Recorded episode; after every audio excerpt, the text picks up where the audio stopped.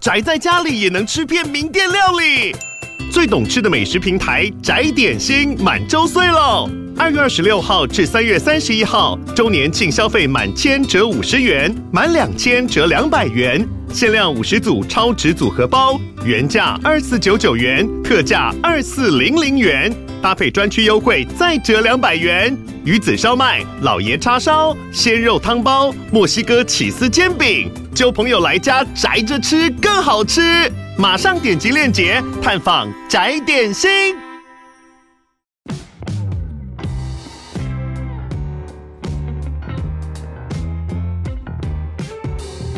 大家好，我是朱宇的共同创办人 Sean，欢迎回到欧本豪斯。我们每周都会分享房地产新闻及房市热门议题，带领大家一起揭开房地产秘辛。通勤收听欧本豪斯，带你掌握一周房产新知。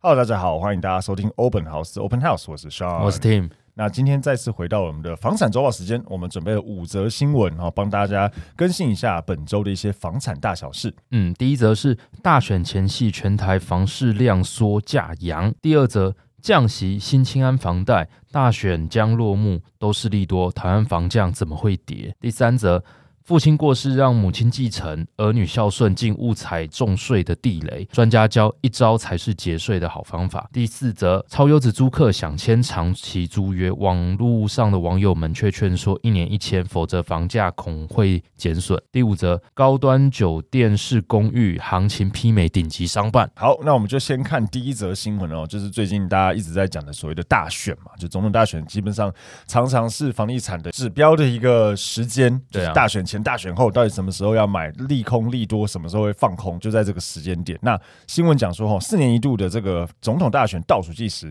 那根据这个五九一新建案调查，今年选前房市与上次大选前相较，全台新推个案数量减少十三点四 percent，不过总销金额却大减百分之三十，平均的成交价上涨了百分之三十五，反映近四年来全台房价涨幅惊人。不过，此次大选前建商推案的力道则是明显去观望保守。那五九一的调查还显示说，今年选前半年与上届总统大选前半年相较，七都中仅有台北、桃园推案件数成长，其余五都均有所减少。那其中南高就台南了，台南、高雄二都更大减了三成左右。不过，就总销的规模来看，由于通膨压力未减，房价高涨，除了南高。二都之外都有明显的扩大。那相较于二零一六到二零二零年总统蔡英文第一届任期时间，房市处于一个低谷反弹的状态，稳步复苏。所以第二届任期房市景气则是快速上扬，推案规模大增。四年期间，由于整体房市资金涌入，新案平均成交价上涨幅度惊人。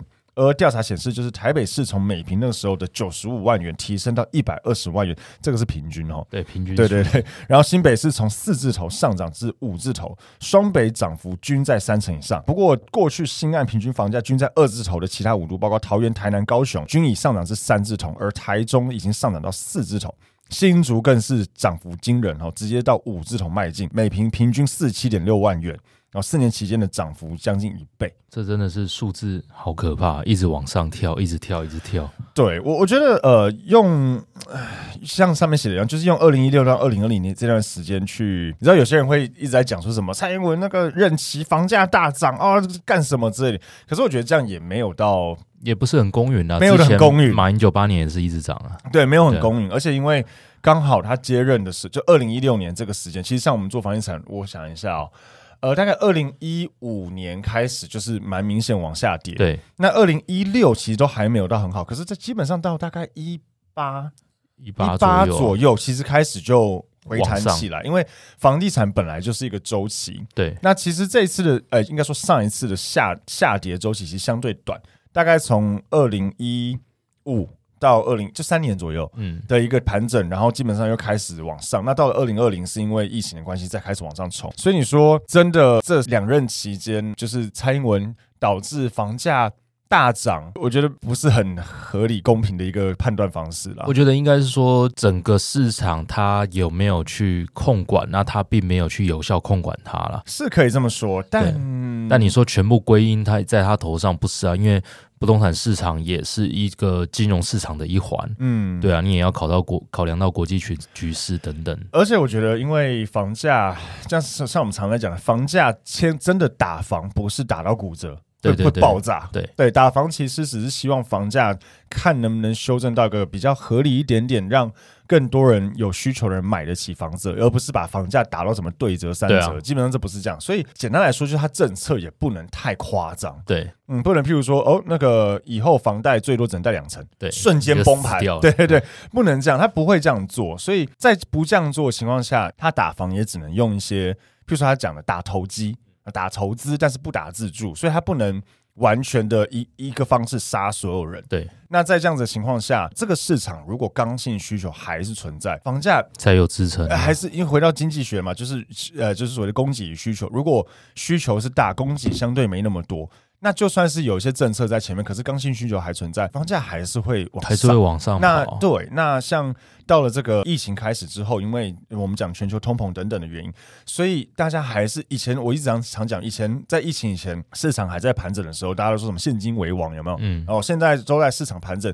你手上有现金，哪里有什么市场低点就可以进入。后来现金开始变得非常薄之后，很多人就开始把钱拿去放在，譬如说房地产或其他地方，超多放房地产，或是股市套利出来再放房地产。对。那你说这样子？因为就是回到我讲，就是你你的需求还存在，就算是政府一直想办法去踩刹车去打，但还是抑制不了，还是挡不住了。对，那因为现在又很妙，就在于说房价已经涨到一个点，但像我们刚才前面讲的，它不是要打到全部骨折，它是要尽量让有需求的人去能够买房子。嗯，所以他现在在推，譬如说像清安贷款的一些，我们待会会讲到，待会会讲到讲到，然后大家就说这个是助长房价的一个帮凶啊，我觉得其实政府实在是。也有点衰，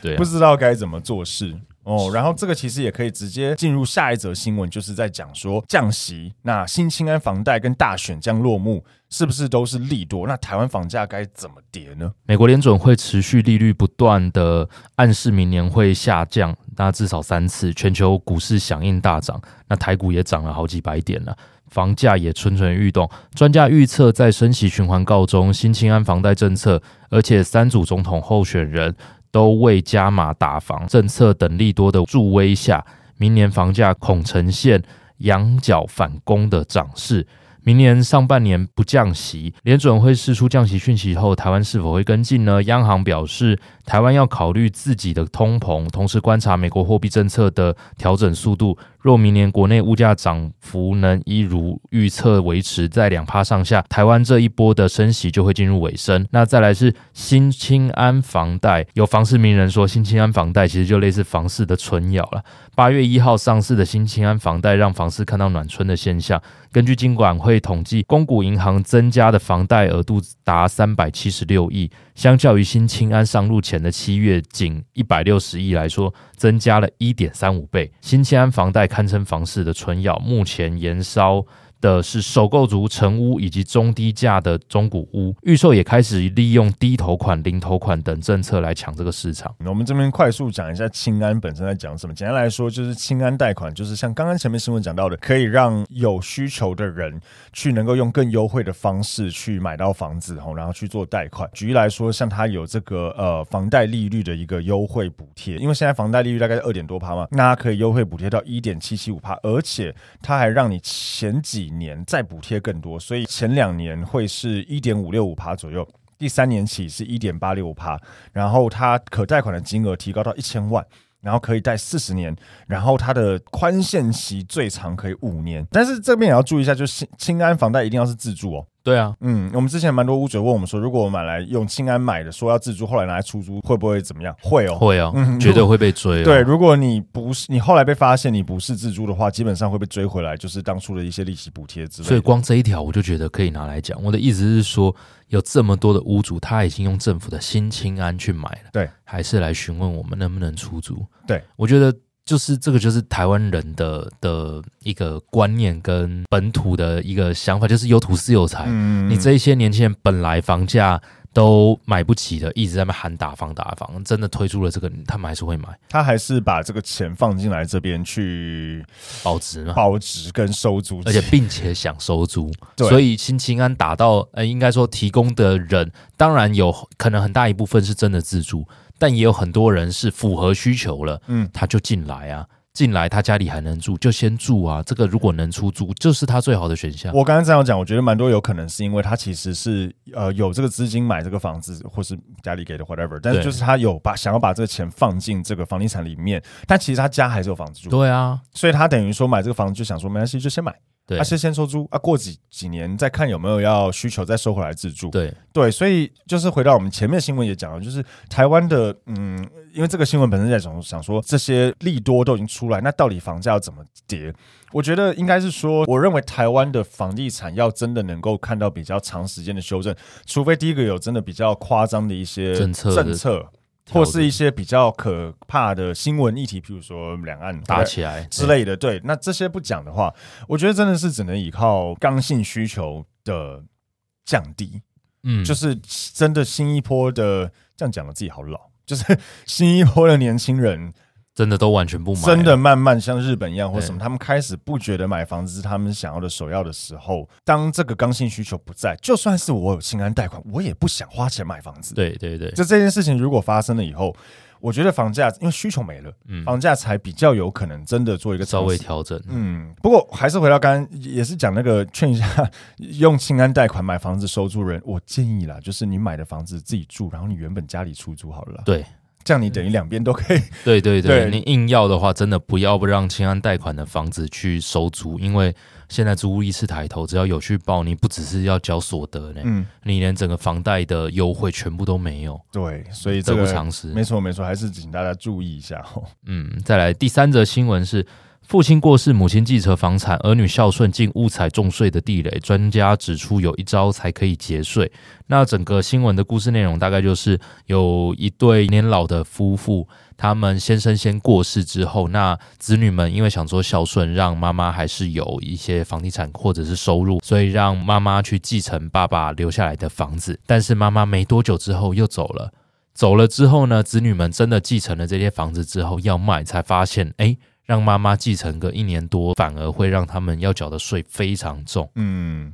这个是整体的故事内容。对，那这边解释一下为什么会发生这件事情，就是爸爸可能譬如说持有三十年，那假设爸爸妈妈年纪差不多，所以可能都已经 maybe。七八十七八十岁了，八十几岁好了，或者他持有更久，四十年好了。那爸爸走了以后，很常见，我们常常在调查里面看到，很常见就是确实因为配偶是这个继承人嘛，所以配偶他有二分之一的的优先，原则上原则上是至少原则上对对对，所以就变成说很常看到就是妈妈会优先的继承到，这也是就像新闻讲的很多儿女会做的事情。但这边就很妙，因为房地合一税的规范是一零五年一月一号以后取得才适用房地合一，也就是说，如果你是一零五年以前买的，基本上都不用管房地合一税的。对，好，问题来了，就是当你爸爸如果是在一零五年以后过世，嗯，那妈妈取得的时间点就变成其实是适用房地合一税的。对，嗯，那。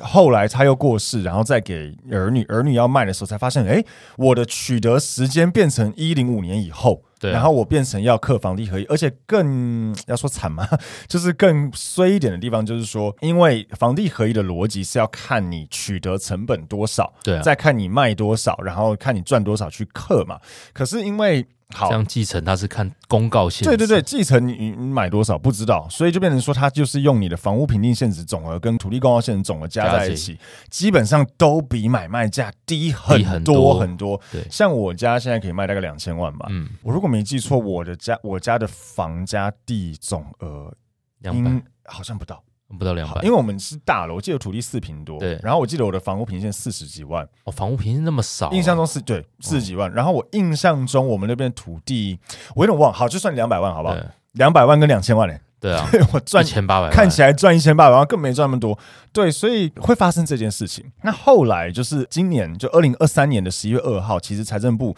有颁布新规定，也比较合理啦，就是说房地合一税的持有期间可以合并。被继承人，也就是呃离开的那个人，对。的持有期间，所以以刚刚的故事会变成爸爸持有三十年，然后走掉之后再给啊，假设给儿女好了，儿女再持有两年再卖掉，嗯、他看你是持有三十二年加起来的，对，所以至少虽然还是要课房地合一，但至少因为你过了十年以上，基本上就是已经降到十五趴，而且你还有四百万免税，你有对，如果你是可以都是一直自住，你还有免税额，所以真的会差很多。但这边就是代书有特别提醒。这个要注意，因为他只看你的上一个，就是那一个被继承人，对，他没办法往上算两次。对对，他只看你上一手，所以他这边写的，我觉得有点直接，但是 也很合理。他的意思是说，如果真的要节税的话，哈，爸爸往生的时候，就如果妈妈跟爸爸年纪差不多，建议就是不要给不要给太太继承。他的意思是直接让子女继承不动产。这讲的有点，我觉得有点叽歪，但实际上是讲，就是说爸爸往生的时候，因为妈妈假设也很老。了，嗯，那不要让妈妈继承，直接继承给儿女。原因是因为爸爸持有三十年，假设先给妈妈，妈妈如果持有两年就走了，再给儿女，那儿女再拿出来卖，就只能再加两年了。对，对。可是如果爸爸直接给儿女，儿女再卖就可以加爸爸的三十年。对，好，会差很多。所以这个这个代书讲说，这才叫做节税高手。那我觉得虽然讲的有点啊，有时候讲到这种东西觉得有点难受，不过这是很。实用、很现实、很实用的一个新闻且知识，好，可以分享给大家。接下来我们来进一段广告。房东的小确幸来喽！加入租玉的社会住宅包租代管，让我们免费替你管理房屋，还能享有税金减免及修缮补助。想了解更多资讯，欢迎点击 Podcast 下方的资讯栏，加入租玉 Line 官方账号哦。还在第四则新闻，超优质的租客想签长期的租约，网友劝一年一签，否则房价恐会减损。好，这个新闻内容基本上就在讲说，呃，有一个屋主哈，他买了一个房子，就是那种四房啊，然后有个车位，就大房子就对了。然后他想要先出租，然后他就是遇到一个房客，他觉得很不错，就是没有子女，然后又双薪家庭，然后就是工作又很好，而且想要长期收租这样子，所以房客就觉得应该说长期租房子了，所以屋主就觉得说，哎，我租给他们好像不错，那我想要一次租久一点。哦，就是这样，感觉很优质又可以很稳定，因为确实很多房东都想要稳定长期收租，然后最好事情越少越好。不过呢，网友啊就劝他一定要一年一签，而且他建议说，就是可以附加合约，说后续是可以每次续约两年，但是要再加一些其他的，比如什么不能欠租啊，不能欠缴水电费的一些附加条件。那主要是他讲是一年一签了。那他为什么就网友为什么要这样讲？他意思是说，一年一签不会绑手绑脚，随时可以调整租金。还有一个蛮大的重点就是说，如果日后房子有要出售的话，因为有带租客的，或者我们讲有带租约的案件要卖的时候，其实真的不太好卖。就买卖不破租赁，这是最基础的嘛。但实物上不只是这一条，还有房客配不配合带看啊，这也是很大的。对，我们之前常遇到，就是房客说他会配合带看，然后真的开始要带看的时候，房客说我只有每天凌晨三点可以带看。对，我没有不配合，是你不配合我。对 对，这是有可能会发生的，所以确实有有这个状况会，呃，我可我觉得网友讲的也是有他的。道理在里面，不过我也想问一下 Tim，就是说，以我们这么常在做这种租赁案件，以你来看，你会怎么去？以这个，如果这是屋主他问你，你会怎么去建议他？我觉得首先他要先确定自己是不是有把握，真的两，假设他想签五年，五年内你真的不会要动这个不动产，嗯，有任何的异动，然后再来就是你对这个房客到底到多有把握，嗯，例如说他是你亲戚朋友，那啊，我可能 OK 吧，三五年你就签，你觉得很有把握。但他真的只是一个萍水相逢，你们只碰面一次两次，他真的写说他是大学教授好了，就保证他不会欠租吗？这很难讲啊。我们做这个行业都知道，你真的房客欠缴租金的话，你所谓的强制执行，不是执行把他赶走呢，是执行他积欠的租金可以去扣他的薪资这些东西，但租约的天数照跑。对，并不是说强制执行可以终止这一份租约，这是不一样的。对，所以在这样的前提底下，我觉得大家真的不要没事签了一个非常长的租约。那有的比较长，我能理解店面，因为房客要装潢，要投入很大的资本下去动，嗯，他希望签长，我觉得店面是 OK 的。但除了店面以外的住宅，两年我觉得就 OK 了啦，不要再超过两年了，可以慢慢谈。我自己的看法，我觉得是第一个就是在于说，看房子就房东本身他到底对这个房子的日后使用是有什么想法的。对对，如果他真的蛮确定他常年是不会卖这个房子，那第二个我会觉得说，其实因为家庭客确实可以理解他会想要签长约，像我们最近也有遇到蛮多家庭客，他一次就要签个四五年。对，那我觉得也不是不行。那只是说，如果真的有一些担忧在里面，我觉得是可以压一些附加的条款。对啊，对，譬如说写连带保证人呢，签约人之之外，他就多压连带保证人。这是一个，或是说，我觉得也有可能可以考虑压，譬如说原始契约可能三年，嗯，但是后面的两年可能用其他的方式去调整，去调整啊，不一定要调整。举例来讲好了，就是前三年保证不会提前终止，但是后两年可以保有双方得提前终止的权利。这个我觉得就是多一些弹性，可能也可以，是因为完全能理解，确实有像我们自己在跑一些中介租案，尤其是越大间或是越家庭式类型的的案件，越想要租的很对，很多房客真的是一次想要签个三五年，尤其是他可能呃还要自己买一堆家具家电，会觉得我靠，我住那边两年一年就搬走，其实很浪费。所以确实像这样类型的案件，如果你只让他一年一年签，我觉得有时候真的很不好租。对，嗯，所以我我觉得。签长约也是可以，只是我觉得可以让房东压一些合理的特约条款，嗯，而让双方也能保持弹性。我也有时候跟房客讲，就是一次签五年，其实也是有点绑住自己。除非你真的很有把握，就像房东一样，你很有把握房子你不会卖。那房客你如果也很有把握，你的工作不会变，你的生活不会有什么改变，那你签长约也不是不行。但是如果你没有到超级有把握，其实你签个两三年，或许也对自己比较有，就双方都保留一点弹性，对，比较有弹性。那如果你这两三年间其实都正常缴租，人也都相处愉快，其实真的遇到要嗯续约的时候，如果房东有什么想法，其实我们也可以帮你劝一下房东，因为我也常跟房东讲，其实租的稳定。真的比租的高来的重要多了。对啊，对啊，对啊，对，就是你调涨个一两千、两三千，没有什么意义。一年就个两三万，那、啊、你可能为了这两三万再空个两个月才租一个房客，啊、那就又损失啊，就算了。那你下个房客又是个烂咖，嗯、又破坏你房子，常常得不偿失。其实重点是你的房客的素质好不好，稳不稳定，你们相处愉不愉快，比你调涨那个一两千块来的重要多了。对，嗯、确实。所以希望呃这样子的建议，我们不是要建议屋主签长约是不能涨租金的原因，这其实不是重点，重点是找到一个稳定的房客，但是彼此应该要保有一点弹性，而不要一次把自己绑死，不然遇到真的有什么意外，那你的继承人要处理也不能处理，对，哦、那超烦。而且因为我们有时候真的会遇到一些房客，真的是比较。糟的，对。对，所以我我其实也蛮建议大家可以加入社会住宅，因为社会住宅我，我我我认为真的有个好处是，我们在帮社会住宅的房客审核条件的时候，会需要调他的财税，就是财产清单跟所得清单，对，所以你真的可以知道他的背景，嗯，而不是只是听他讲而已，是。对。一般我们在做外面一般的招租，房客跟我们讲，哦，我的工作怎么样，怎么，我在哪里任职，叭叭叭。当然，我们也可以做 reference check，真的去打电话问。对，可是我觉得有一点点侵入式的。是啊，对，有些有些房客其实不喜欢这样子，但是因为要申请社会住宅，他必须要给我这个东西，我就真的要看到，哎，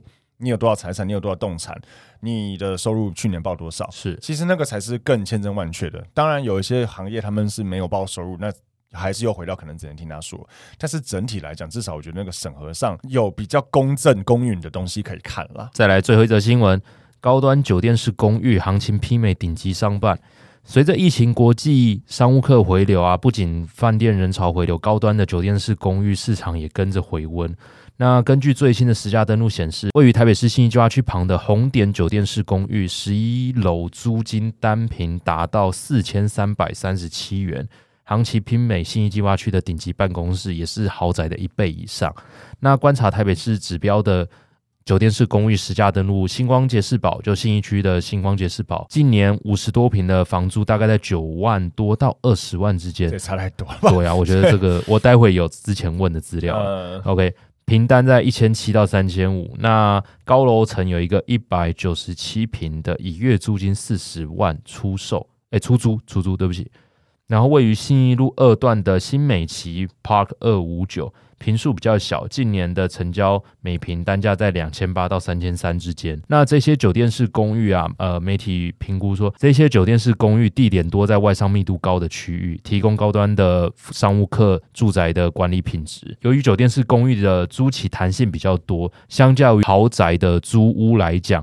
平均成交的价格又会比豪宅再高一些，但是比租饭店便宜，因此也有不少五星级饭店转向长期转租给高端式酒店公寓。我个人没有很喜欢用单凭租金多少钱看住宅。对啊，因为不准啊。我觉得没有很准，我觉得看商用蛮准的。嗯、哦，商用因为面积就。可以换算产能，那也是大家为什么愿意租大租小的、哦。好，有有对，我觉得有可能是因为这样，因为它比较能够用面积去换算它的产能，以及就是因为你这个本来、就是、能塞多少人嘛，能放多少机器呀、啊，以及它是营业用，它的譬如说以一零一啊，或是一些比较 A 级的商办来讲，它可以带给你的公司多少的一个门面的一个产值。对，就这个我觉得是多多少少可以，就是它值得一平四千，或是什么样大楼的样貌值得一平三千。嗯，可是回拉回住宅就会变成像你刚刚看。那个星光节世宝什么一千七到三千五，那我这边行情到底要怎么抓？我跟大家分析一下，之前我有看到星光节世宝的广告，所以我打去问他的两房两厅一书房，目前空屋是租金开二十三万，然后三加一房大平数的案子一个月就要四十万，那这都是空屋哦。那如果是一房一厅一卫的那种类似套房型的案子，一个月含家具是十六万，那一房一厅一卫加一个书房的要二十四万。这是我问到他们柜台的行情，但蛮好奇到底有多少案件这样真的成交掉了？应该蛮多的，应该是有，但有没有盯在这个价格我不确定。对，因为我们晚上路过都点灯率是很高了，是没错，是没错。可是你看他这边写十月高楼层一百九十七平租四十万，我反而觉得其实不贵。对啊，是不贵啊。对，一百九十七平，我们对面之前我租台北信义，好像室内才八十几平而已啊。开三十万，嗯啊，如果到一百多平才这样，这很大欸。一九七，当然要看一下它的平数组成到底是，譬如说它是灌了很多车位还是怎么样，不然我觉得一百九十七平，假设真的是没有灌车位，再打个七折左右的一个，就是把那个公设比拿掉的话，还是很大，很便宜啊。嗯，我觉得不贵。对，可是我刚才意思就是说，我觉得用单品多少钱看住宅，我觉得没有很准，因为产品别差有点多。对，就是那种酒店式的管理的套房，像这边讲的这个红点酒店式公寓，在那个基隆路新一路口那边嘛。对对，像那一个跟你说的，譬如说像一些一般套房，是那跟同区域的豪宅，豪宅因为坪数大，不太可能单品跟上得去。是啊，所以我觉得产品别差那么多，都用单品来看，通常我觉得是蛮不准的。而且我刚刚忽然想到了，有一个其实就差很多的东西是。你租豪宅，你管理费是自己要付啊？对啊，对啊，租这种酒店式公寓，租金是含管理费哦，所以其实某个程度上来说，它其实没有真的租到那么贵。对啊，嗯，对，所以我觉得这个其实对我来讲，我觉得只能说就是确实住宅类型的产品，真的你会看到它的这个价格的那个整个整个 spread 非常的开。对对，就是有套房只能租两万。也有套房可以租八万，对对对，对，也会看得到同平数哦，我会看到这种东西。那一样大平数，有些人即便都是那种中古民宅或是民宅类型的，有些人可能只能租十五万。那之前那个复兴北路那个租爪？十六万嘛？对啊。但是如果那个拉到信义计划区，我二十五吧，二十五到三十，对啊，对，所以就是我觉得它的这 spread 是很大的，嗯，可是商办我觉得用单品多少钱是比较去可以准确去衡量它是 A 办 B 办，它地点现在是不是顶级的一个商务地点，或是它是比较二三级的商务地点，然后大楼本身的维护好不好，它的物业怎么样，它的公社怎么样，我觉得是比较可以用单品去看待的，嗯。那再来分享本周哎呀我的房，呃，业务部有没有什么东西来？嗯，最近业务部常遇到就是有屋主他会，就是我们这边已经有房客要租，嗯，然后已经有出价，就条件都很确定。那屋主那边会一直说要再等等，我那边还有一组客人还在等他的答案，对，或是怎么样之类的。然后我这边想要讲几个点，第一个就是我不知道大家知不知道，可是，在中介市场上常常会有破坏，对啊，就布一个假的啊。对，就是像我们现在做买卖的时候，呃，假设我我以前因为我们都有内鬼嘛，所以就 我不能我不能讲太仔细，不然等下被告。但就是每次我的案件有人出价啊，就其他中介都出价，出啊、太扯了吧？我就跟屋主讲说，干，平常都没带看啊。我这这边有人出，你这边全部都出，对，这你觉得合理吗？对不对？可是这是常见的一个事情，就是因为对中介来讲，就算他给你拖个三天一个礼拜，就是多一个机会嘛，就有可能刷掉，就有可能要么让你刷掉，要么他真的有买方出现，去多个让他可以成交赚钱的机会。可是其实这些想法都是对屋主非常不利的，对。对，所以其实像我们业务最近常常遇到，就是应该到大部分听下来是同业，我们这边有客人已经出了个还不错的条件，那屋主就硬要去跟其他的同业讲说，哎呦。他们已经出了，对我这边有条件多少？你这边有没有更高？嗯，我跟你讲，你这样问出去，如果那个中介是一个有良心的好人，他可能真的没有条件，他会跟你讲说，哦，那我觉得他真的出的蛮好。如果我这边真的没有你，我觉得你可以租给他，或是卖给他，那恭喜你。对，呃，我跟大家讲，这种中介在同业上是非常少见。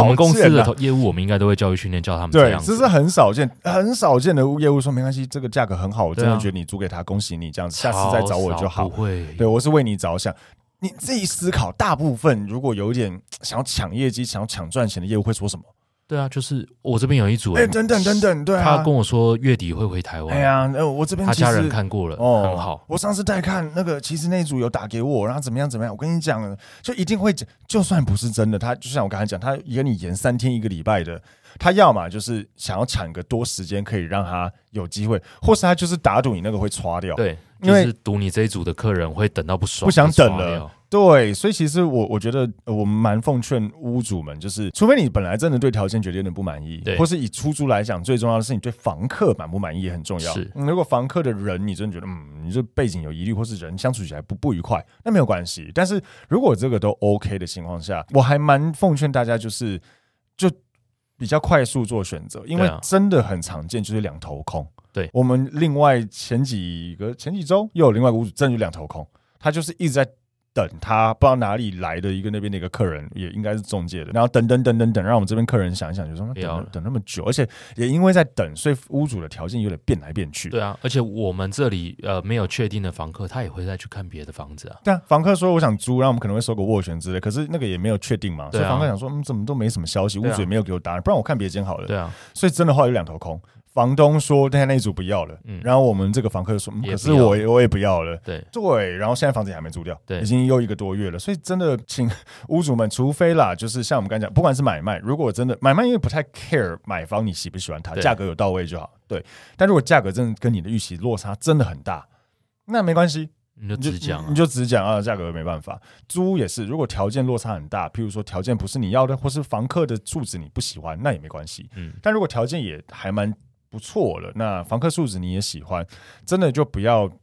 去听一些杂音，不要在那边骑驴找马，对自己要能够判断，不然真的超级常会两头空，而且两头空最后最伤害的都是屋主，因为你继续等，你就继续等，你继续没租金收，对中介来讲就是哦烦哦没成交，不然下次再再找，对啊，而且。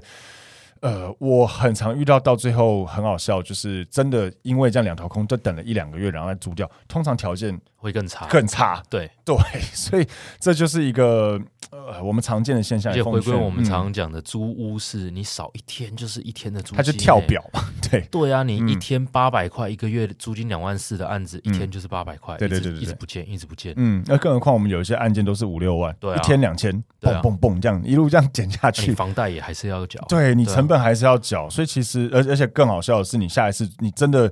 就是真的找到一个房客，你决定决定他的时候，诶，条件比上次差，对，然后你会觉得说，干，那我怎么不答应上一次，然后又不答应他，对，就一直等下去，是。对，所以就是我觉得我最后还是奉劝，就是租的好，真的比租的贵来的重要，是真的。嗯，所以如果这个房客的条件或是他的背景，你相处起来是舒服喜欢的。